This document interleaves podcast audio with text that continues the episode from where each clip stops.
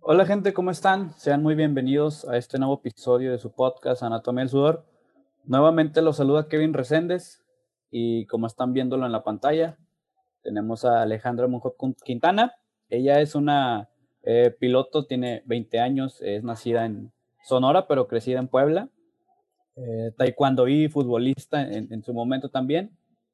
Y pues comenzó su carrera a los, a los 10 años, ¿no? Muy joven. Alexandra, bienvenida, ¿cómo estás?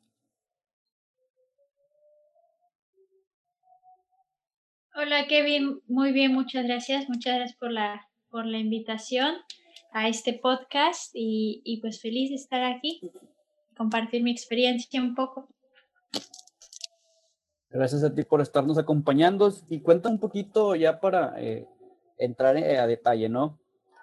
¿Cómo es que te involucras tú en el automovilismo? Ya mencionábamos que empezaste muy joven, pero ¿cómo es que te involucras eh, por primera vez en él? Sí, claro, empecé a los, a los nueve años, empecé muy chiquita, eh, pero siempre eh, había estado involucrado en los coches, siempre me gustaba armar cosas, me gustaba meter mano cuando mi papá estaba arreglando algún coche y fue más como por la influencia de mi papá, él corría de chiquito, él armó su propio go-kart y él empezó a competir por, por su propia parte y conforme fui creciendo, eh, me di dando cuenta que era una pasión para mí los coches. Y a los nueve años tuve la oportunidad de subirme a un go-kart y bueno, pues me subí, mis papás desde ahí no me pudieron volver a bajar eh, y pues empecé a, a, hacer mi carrera. Empecé con puros entrenamientos, después en las estatales, después me fui a las nacionales, en donde fui cinco veces campeona nacional Tuve la oportunidad de participar en dos mundiales, uno en Estados Unidos y uno en, en Portugal. Y después, a los 16 años, tomé la decisión de dar el siguiente paso. La tomé con, con mi papá y mi papá tomó la decisión de hacer el, su propio equipo para así apoyarme a mí y apoyar a otros pilotos ¿no? que quisieran involucrarse en la Fórmula 4 porque teníamos una escudería de tres coches. Entonces pues, yo usaba uno y los otros dos lo enfrentaba a mi papá. Y, y ya después pues fui creciendo igual en la Fórmula 4 y llegué a la, a la Fórmula 3 que pues bueno fue el siguiente paso porque iba a ser aquí en Europa, iba a, correr y, y, evolucionarme ¿no? aquí en, en el campo europeo. Lamentablemente tuve un choque hace dos años, 2018, y tuve que parar mi carrera en seco por lesiones y por pues, salud mental, ¿no? Cuando inicias en, eh, en los cars, remontándonos, ¿cómo es la reacción de tus padres? Digo, a lo mejor por tu papá lo entiendo, porque a lo mejor él, él le gustaba eh, los coches, él compitió desde, él compitió de pequeño, pero ¿cómo reacciona a lo mejor tu madre, no? Eh, muy chiquita, eh, siendo una niña todavía eh, ¿saben qué? Pues me gusta esto y quiero, quiero hacer este deporte. Sí, este, eh, pues empecé muy chiquita, entonces a mi mamá le, le causó un poco de, de, perdón, le causó, le causó un poco de como esa ansiedad, ¿no? de, de que su niña chiquita está, iba a empezar en un deporte que pues al principio solo era para hombres. Y al final de cuentas pues siendo su hija obviamente se preocupaba pero siempre me apoyaron me apoyaron mucho eh, mis papás y mi familia en general. Sí estaba el miedo no de tener algún accidente de, de tener algún problema pero siempre hubo el apoyo de, de todos mi mamá también siempre tenía es, esos nervios, pero no había día ni carrera que no me apoyara. Sí, pues al final el, apoyo de los padres siempre va a ser el principal. Eh, das el brinco a la Fórmula 4 y es un, pues es, un, es un cambio muy radical, ¿no? De ir en un kart a ir ya en un monoplaza un poco más, bueno, relativamente más grande. Y existe esa gran incógnita de que por muchas personas de que el automovilismo no es tomado como un deporte. ¿Cómo es que te preparas físicamente eh, como piloto? Es decir, fuerzas, eh, alcanzan fuerzas que impresionantes Eh, ¿Cómo es que te preparas en, en, en ese aspecto? Pues la verdad sí fue una preparación muy difícil. Eh, tenía que involucrar varios aspectos de la cuestión física y también mental, ¿no? Muchas personas pensaban que, que todo era solo físico, pero también había muchas cosas mental detrás de, de la carrera. Y pues sí, era una preparación que yo me di cuenta desde que me subí al Fórmula 4 que era totalmente diferente a los karts y yo llegué con una confianza de haber ganado cinco veces el campeonato nacional y haberme ido a dos este, campeonatos eh, mundiales, llegué a la Fórmula 4 con mucha confianza y me di cuenta que no era así y toqué fondo en ese momento y tuve que empezar de cero a prepararme mejor, a, a aumentar mi masa muscular y a pues mi mentalidad cambiarla para hacer más, más, este, ser más eficiente. Alexandra, cuéntame un poquito. Eh, primero que nada, México tristemente no es un país que se caracterice por pues meterle al automovilismo eh, muy duro, ¿no? Pero cómo es sobresalir uno en, en, un país como eh, dando las características que te estoy dando y cómo es sobresalir también como mujer en un pues deporte donde pues lo mueve un contexto masculino, ¿sabes? Donde la mayoría de la industria es masculina. Pues fue muy difícil, más cuando em, empecé, porque siempre, bueno, últimamente he pensado, ¿no? Como, ¿cómo le explicas a, a un niño, o sea, sea hombre o mujer, un niño de nueve años, en mi caso una niña de nueve años, este, cómo lidiar con esas cosas. Yo no tuve a nadie que me dijera, ¿sabes qué va a pasar esto? Porque es un mundo solo de hombres.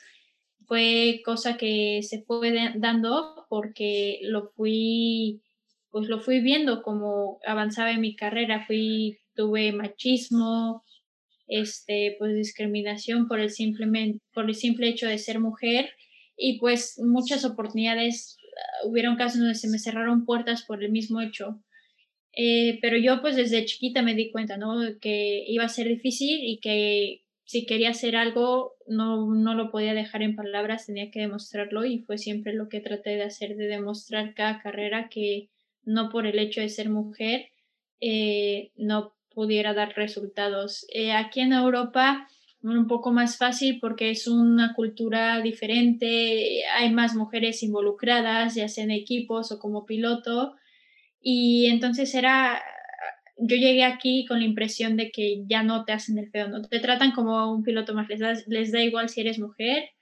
o hombre.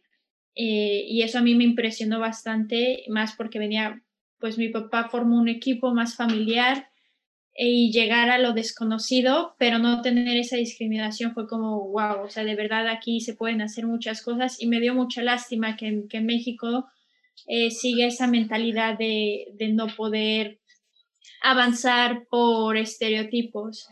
Entonces a mí sí siempre me gustaba y me gustaría seguir haciendo de demostrar eso, ¿no? De no poner barreras por el, el, género y pues dejar crecer a las personas en el ámbito que les, les gustaría crecer.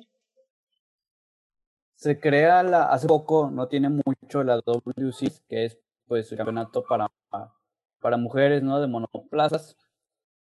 Pero ahí también vi una entrevista tuya que decías, pues que siempre has pensado que para hacer eso, ¿no? ¿Para qué dividir eh, un campeonato que bien puede ser mixto? Lo pongo en otro contexto. En el fútbol, eh, la federación, pues a veces te prohíbe tener un equipo mixto en alguna liga. Es por eso que se crea y se inventa, pues, las ligas femeniles. En el caso del automovilismo, pues la FIA, hasta donde yo sé, no te prohíbe tener una mujer. ¿Crees que la W Series es, es pues una competencia de inclusión o de exclusión? Pues mira, eh, bueno, ya que hablas del fútbol, así en el fútbol sí es más claro la diferencia física que se necesita, ¿no? Y sí es claro que un hombre puede tener por naturaleza más fuerza y se pueda evolucionar más rápido. En el automovilismo, ya que no solo depende de la cuestión física, sino también de la cuestión técnica del coche, este, puedes em, avanzar más en eso y puedes igualarlo más. Entonces, para mí, eso de la W Series, a mí me pareció mucho la idea porque antes no se escuchaba eso de que había mujeres para correr, eran muy poquitas, eran contadas.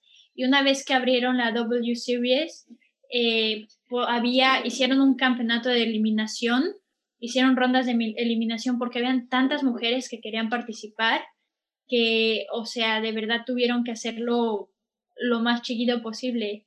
Y al final de cuentas se, se dio a conocer que había muchas mujeres que querían participar, que querían este, estar en el mundo del automovilismo. Sin embargo, no existe esa oportunidad. Entonces, para mí, la W Series fue una gran oportunidad para las, porque es un campeonato gratis, no tienes que pagar nada. Entonces, pues no poner esa barrera y, y hacerlo para que más mujeres pudieran avanzar en sus carreras. Em, para mí fue una gran oportunidad. Sin embargo, a mí me gustaría más que, pues ya que hicieron este campeonato, en los otros campeonatos abrirle más las puertas a las mujeres para que tengan la oportunidad de correr también contra los hombres. Y lo puedes ver, por ejemplo, la que ganó el campeonato, Jamie Chadwick, ella fue mi coequipera este, un tiempo en la Fórmula 3 y puedes ver claramente que ella ganó el campeonato de las mujeres y con los hombres compite muy bien, tiene podios en la Fórmula 3 regional, este es este piloto de development driver de Williams. Eh, entonces puedes ver que, que sí se puede, nada más tienes que dar la oportunidad. Es como también lo que vemos, un ejemplo, Tatiana Calderón eh, ha sonado mucho, corrió las, eh, las 24 horas también, entonces, pues son claros ejemplos de que una mujer puede competir en un equipo o en una competencia mixta en este caso. Cuando estás en Fórmula 4 y das el brinco a Fórmula 3, ¿Cómo es esa, pues a lo mejor esa noticia, ¿no? De que ya es un hecho que te vas a ir a, correr a otra parte, eh, a lo mejor emoción, eh, no sé, cómo, descríbeme cómo fue que reaccionaste al tener eh, pues esta noticia, ¿no? Pues fue una oportunidad muy grande. La verdad es que siempre he tenido el apoyo de muchas personas en, en México, de que me apoyan emocionalmente mi papá trabajó mucho para yo poder salir de México y este y, y seguir corriendo en Europa y fue una oportunidad muy muy grande. Yo estaba súper emocionada, sabía que la gente en México estaba esperando a que empezara la temporada. Lamentablemente no la pude eh, iniciar por el choque que tuve y no pude continuar, y sé que mucha gente estaba esperando y, ese mismo fin de semana de carrera dijeron, pues, ¿dónde está Alexandra? No, se supone que iba a correr, se supone que iba a pasar. Entonces yo al principio estaba muy emocionada, estaba entusiasmada por el nuevo paso que iba a dar y, y, pues estaba preparándome mucho para, para eso. Imagínate, con 18 años, ¿no? Fue cuando te fuiste. Sí, me, me fui con 17, 18 años recién cumplidos, me fui. Eh, sacrificios me imagino que tienen que haber, pero eh, que en sí que tuviste que sacrificar, ¿sabes? Desde los nueve años, que es donde empiezas pues a, o un poquito antes también, que es cuando empiezas a lo mejor a socializar con otros niños, a que otros niños cumplan años, a los 15 años ya cuando empiezas también con otras, con otra gente de tu edad que también pues existen las fiestas, existe todo eso. Eh, ¿Duele eh, o, o, no duele sacrificar todo eso?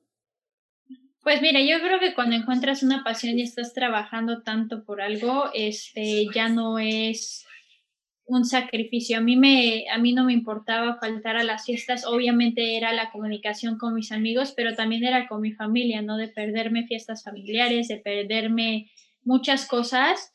Sin embargo, yo tenía un, algo claro en mi carrera y lo que quería seguir haciendo. Entonces, este, al final de cuentas, lo tenía que hacer y para mí aprovechar un fin de semana, para mí era mejor hacerlo en familia o descansar después de el largo trabajo que hice toda la semana. Entonces, al final de cuentas, fue algo que, me, me ayudaba a seguir adelante y yo lo tomaba más como parte de el camino que quería tomar. Y como era una ambición para mí, era una pasión, no era algo que me costaba que digas, Dios, me arrepiento de haber corrido y no he ido, haber ido a las fiestas, no, este, estoy muy feliz de todo lo que hice y no me arrepiento de nada. Yo creo que para todo hay su tiempo y cuando tenía tiempo lo hacía y cuando no, pues me tenía que preparar.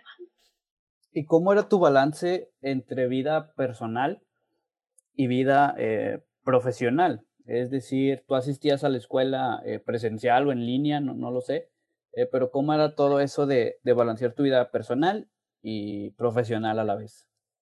Pues sí, era muy difícil, tenía que balancearlo mucho, eh, más porque pues, iba a la escuela presencial, eh, terminé prepa presencial y todo y fue muy difícil porque al final de cuentas faltaba muchos días y todos los trabajos, todas las cosas que me perdía las tenía que hacer para pues tener buenas calificaciones, ¿no? Y otros compromisos que tenía también, pero pues como te dije, eh, como te comenté, em, era una pasión que tenía, entonces como sabía que lo quería seguir haciendo y de verdad era mi, mi sueño, eh, pues trabajaba duro para eso y tenía que balancearlo lo mejor que pudiera. Si me permites, Alexandra, eh, cuando preguntarte esto, cuando ocurre tu accidente, ¿qué es lo que piensas? Em, Digo, es un cambio de tema muy drástico, pero ahorita que lo mencionaste quería tocarlo también. Eh, en Spa, si no me equivoco, fue el, choque. ¿Cómo es que, primero, cómo es que reaccionas? Y minutos después o días después, ¿cómo es que te enteras que pues tu carrera eh, se va a frenar? No, pues la verdad es que al momento del choque no me acuerdo mucho de lo que pasó, me acuerdo que perdí la vista, que perdí la conciencia y que pues sí, que destrocé el coche y yo físicamente también estaba mal. Me acuerdo que estaba en Bélgica y que me llevaron al hospital y al final el chequeo ya bien me hicieron, me lo hicieron en México, me regresé a México para ver a mis doctores porque tenía un equipo muy grande atrás de mí y tenía mi equipo de doctores también. Entonces, pues sí, después de eso yo fui la que tomó la decisión de frenar mi carrera porque quería como habíamos comentado antes, puse muchas veces mis cosas sobre una balanza y en ese momento y hasta el día de hoy quise balancear mi vida más enfocada a querer seguir creciendo y creo que en ese momento tenía mucha presión en mi vida de, de muchas cosas y quise frenarlo, quise recuperarme físicamente porque no tenía caso apresurar algo que al final a mí me iba a hacer daño a, largo plazo. Y mentalmente quería igual este, estar un poco más tranquila y descubrir qué persona podía ser fuera del automovilismo porque lo hice mucho tiempo de mi vida, lo hice toda mi, niñez y mi adolescencia. Y al final pues eh, claro que sigue siendo mi pasión, sigo siguiendo las carreras y me gustaría hacer algo al, al respecto en el mismo este en la misma industria pero también quise saber este, quién era yo fuera de ahí qué otras cosas podía hacer. Y ahorita estoy muy feliz con lo que hago, entonces al, principio obviamente fue un impacto muy grande porque lo hice 10 años de mi vida y, y pues sí, pero también sé que daña a muchas personas, pero pues al final así es la vida y, y yo siempre he dicho que cuando quieres cumplir un sueño, o a mí muchas personas me dijeron, es que si es tu pasión, si es tu sueño, lo tienes que seguir haciendo. Y yo creo que en la vida no solo puedes tener un sueño o una pasión. Yo tengo muchas pasiones y muchos sueños y pues voy a ver por el que mejor pueda trabajar o lo que pueda lograr. Y, y pues sí. Existen muchos casos de deportistas, eh, yéndonos en general en todos los deportes, de, sobre, ¿cómo te explico? Eh, la depresión que viene después del retiro. ¿Cómo es que tú trabajabas psicológicamente antes del choque? No digo después, antes del choque para a lo mejor esperar eh, algún retiro, para esperar a lo mejor también un choque, ¿no? ¿Trabajabas psicológicamente para eso? Claro, o sea, obviamente mientras estás involucrado en un deporte de alto riesgo, siempre tienes la posibilidad de chocar o de dañarte o cualquier otra cosa, ¿no? Entonces, siempre tuve que trabajar mentalmente y yo sabía que me podía pasar y siempre está el piloto que ya chocó y están, están separados, ¿no? Los que ya chocaron y los que van a chocar. Entonces, este es un peligro con el que cuentas, pero pues sí es una preparación mental muy fuerte, más porque pues siempre pones en riesgo tu vida. Entonces siempre es una balanza muy grande. Eh, yo sabía que podía pasar, me pasó y al final tomé la decisión de dejarlo y, pues sí, es, algo con lo que debes de trabajar porque como te dije, o sea, no a fuerza tienes que tener una sola pasión o un solo sueño, puedes hacer muchas cosas más y es lo que yo estoy tratando de hacer hoy en día. Hubo un, unos videos muy famosos, o bueno, no los, no sé si los viste, en donde no me acuerdo qué tenistas eran, pero dos tenistas estaban jugando un partido de tenis, valga la redundancia, encima de un edificio. Entonces, si un tenista, entre comillas, pierde el control, él tiene el control total sobre él como para frenarse por sí mismo. Y en ese mismo edificio, Red Bull, creo que fue David Coulthard, hizo donas arriba del edificio. Eh, ¿Qué tanto respeto le puedes tener a un tipo de coche de carreras? Es decir, te digo, eh, un tenista pudo haber frenado, o David Coulthard eh, pudo haber perdido el control, gracias a Dios no se dio, pero ¿cómo es tenerle ese debido respeto a, a, a un coche de carreras? No, pues claro que le tienes mucho respeto y que tienes que saber qué, lo, qué es lo que puede pasar con tu coche, no siempre, y, y te pueden agarrar por sorpresa muchas cosas, pero al final es un trabajo que puedes llegar a, a evolucionar en un punto y lo demás, lo que tú tienes el control, pues confías en ti mismo y pues al final es el respeto de lo que sabes que puede pasar y lo que debería de estar pasando con mi coche, pero ya lo que pase después pues ya es pues más lo que dejas al, al aire libre. ¿Cuál es tu mayor reto que has vivido desde que iniciaste? Y a lo mejor uno, a lo mejor puede ser un reto personal y otro reto, pues también dentro de los coches, ¿no? ¿Cuáles, cuáles son esos retos que afronta un, piloto de carreras? Pues mira, durante mi vida he tocado fondo dos veces. La primera vez fue cuando te conté que me cambié de los karts a la Fórmula 4, de venir con una mentalidad ganadora a volver a empezar de cero. Ese fue uno de mis retos más grandes. Y el segundo eh, reto fue levantarme de cero otra vez después de mi, de mi choque. Entonces, después esas dos de levantarme y impulsarme a mí misma para decirme, sabes que pues puedes seguir adelante, solo trabaja duro por eso fueron los retos más grandes de mi vida. ¿Qué viene para Alexandra eh, en los próximos años? Eh, ¿Quiere seguir metida en el automovilismo? A lo mejor ya no como piloto, pero ¿te gustaría seguir en el automovilismo? ¿Tienes otras ideas? ¿Qué viene para Alexandra? Pues mira, yo ahorita estoy terminando de hacer mis estudios en la universidad y pues voy a seguir tratando de llenarme de, de lo más que pueda de, de, la información que me gusta, que me interesa y que pienso que me va a ayudar en un futuro. Eh, quiero seguir creciendo como persona también.